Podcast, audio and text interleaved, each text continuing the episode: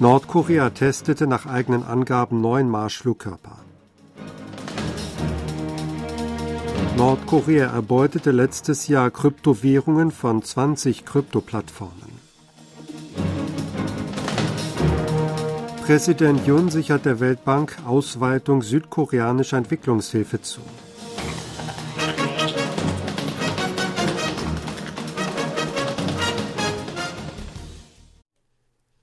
Nordkorea hat nach eigenen Angaben einen neuartigen Marschflugkörper getestet.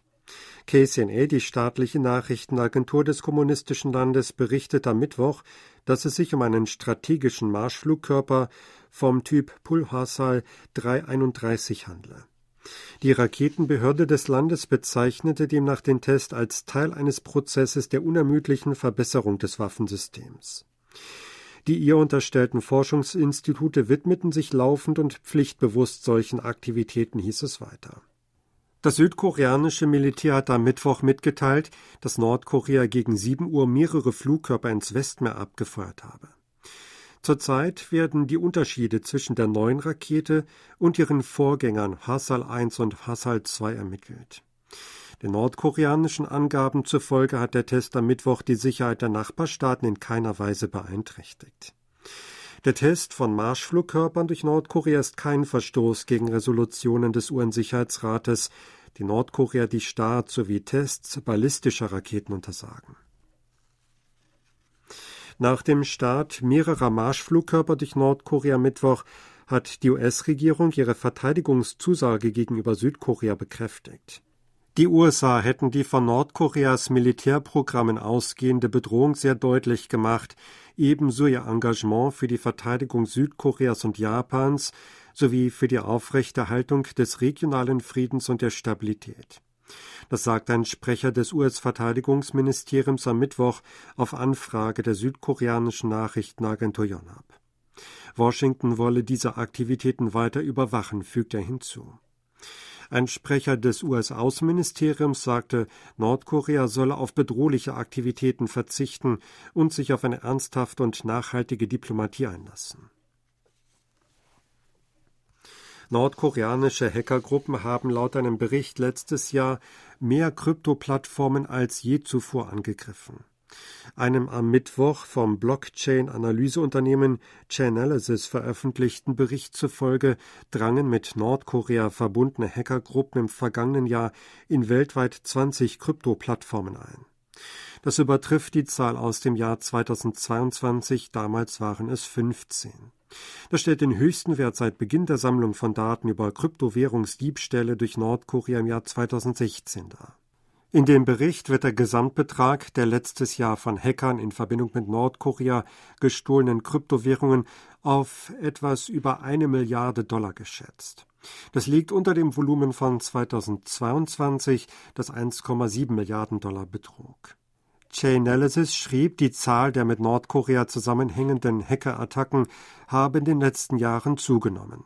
Gruppierungen wie Kimsoki und Lazarus Group griffen zu verschiedenen bösartigen Taktiken, um große Mengen an Kryptovermögenswerten zu erbeuten. Die US-Bundesermittlungsbehörde FBI hat im vergangenen September bekannt gegeben, dass Lazarus Group von Stake.com, einer Online-Casino- und Wettplattform, virtuelle Währungen im Wert von 41 Millionen Dollar gestohlen habe.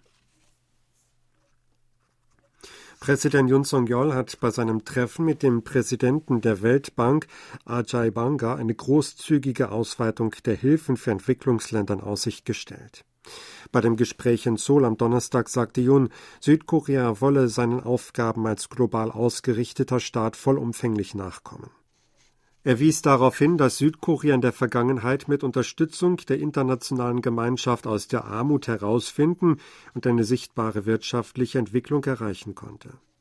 Banga hieß die Zusage Juns willkommen. Südkoreas Erfahrungen, innerhalb von einer Generation vom Nehmer zum Geberstaat zu werden, seien maßgebend für Entwicklungsländer, sagte der Weltbankchef. Die südkoreanische Komponistin Chin Eun-suk erhält in diesem Jahr den Ernst von Siemens Musikpreis.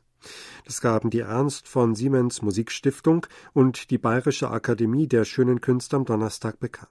Jin ist die erste asiatische Gewinnerin der mit 250.000 Euro dotierten Auszeichnung. Der Ernst von Siemens Musikpreis ist eine der renommiertesten Auszeichnungen in der Welt der klassischen Musik. Der Preis wird jährlich an eine Person aus den Bereichen Komposition, Dirigieren, Instrumental- und Vokalmusik sowie Musikwissenschaft vergeben.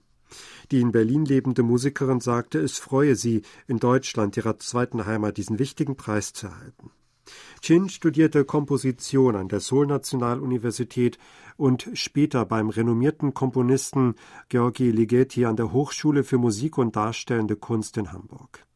Sie gewann 2004 den Grawemeyer Award für Violinkonzert und machte damit ihren Namen im Ausland bekannt. Sie war Residenzkomponistin beim Deutschen Symphonieorchester Berlin und künstlerische Direktorin beim Philharmonia Orchestra in London. Seit 2022 ist sie künstlerische Leiterin des Tungyong Internationalen Musikfestivals. Das japanische Energieunternehmen TEPCO will ab April weiteres kontaminiertes Wasser aus dem havarierten Atomkraftwerk Fukushima Daiichi ins Meer ablassen.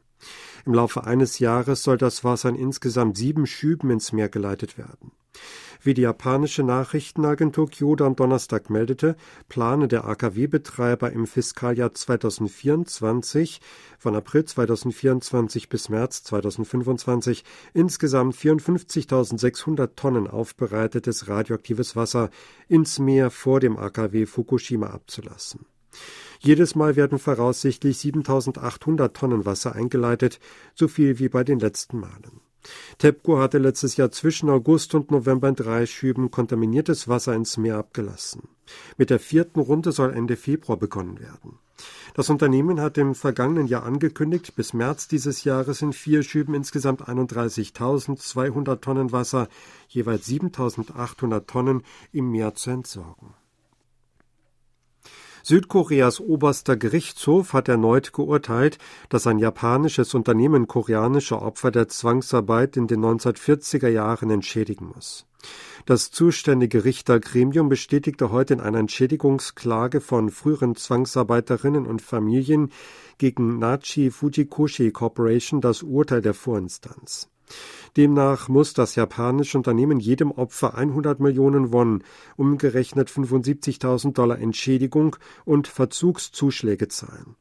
Die fünf Opfer waren im Alter von 12 bis 15 Jahren nach Japan verschleppt worden und wurden für gefährliche Tätigkeiten wie die Produktion von Flugzeugteilen und Bomben eingesetzt. Der oberste Gerichtshof in Seoul hatte seit letztem Monat in ähnlichen Entschädigungsklagen gegen japanische Unternehmen, darunter Mitsubishi Heavy Industries, den Opfern der Zwangsmobilisierung während der Kolonialzeit Recht gegeben. Die koreanische Girl Group New Jeans wird bei den Billboard Woman in Music Awards 2024 ausgezeichnet. Nach der am Mittwoch von Billboard veröffentlichten Liste der Preisträgerinnen erhalten New Jeans den Group of the Year Award. Die Billboard Women in Music Awards werden an Interpretinnen, Schöpferinnen, Produzentinnen und Managerinnen vergeben, die im Verlauf eines Jahres großen Einfluss auf die Musikindustrie hatten. Zu den diesjährigen Preisgewinnerinnen zählen weltweit bekannte Sängerinnen wie Maren Morris, Kylie Minogue und TMS. New Jeans hatten letztes Jahr mit ihrem Mini-Album Get Up den Spitzenplatz in den US-Albumcharts Billboard 200 belegt. Das Album hielt sich 26 Wochen in diesen Charts. Die Preisverleihung findet am 6. März im YouTube Theater in Los Angeles statt. Sie hörten aktuelle Meldungen aus Seoul, gesprochen von Sebastian Ratzer.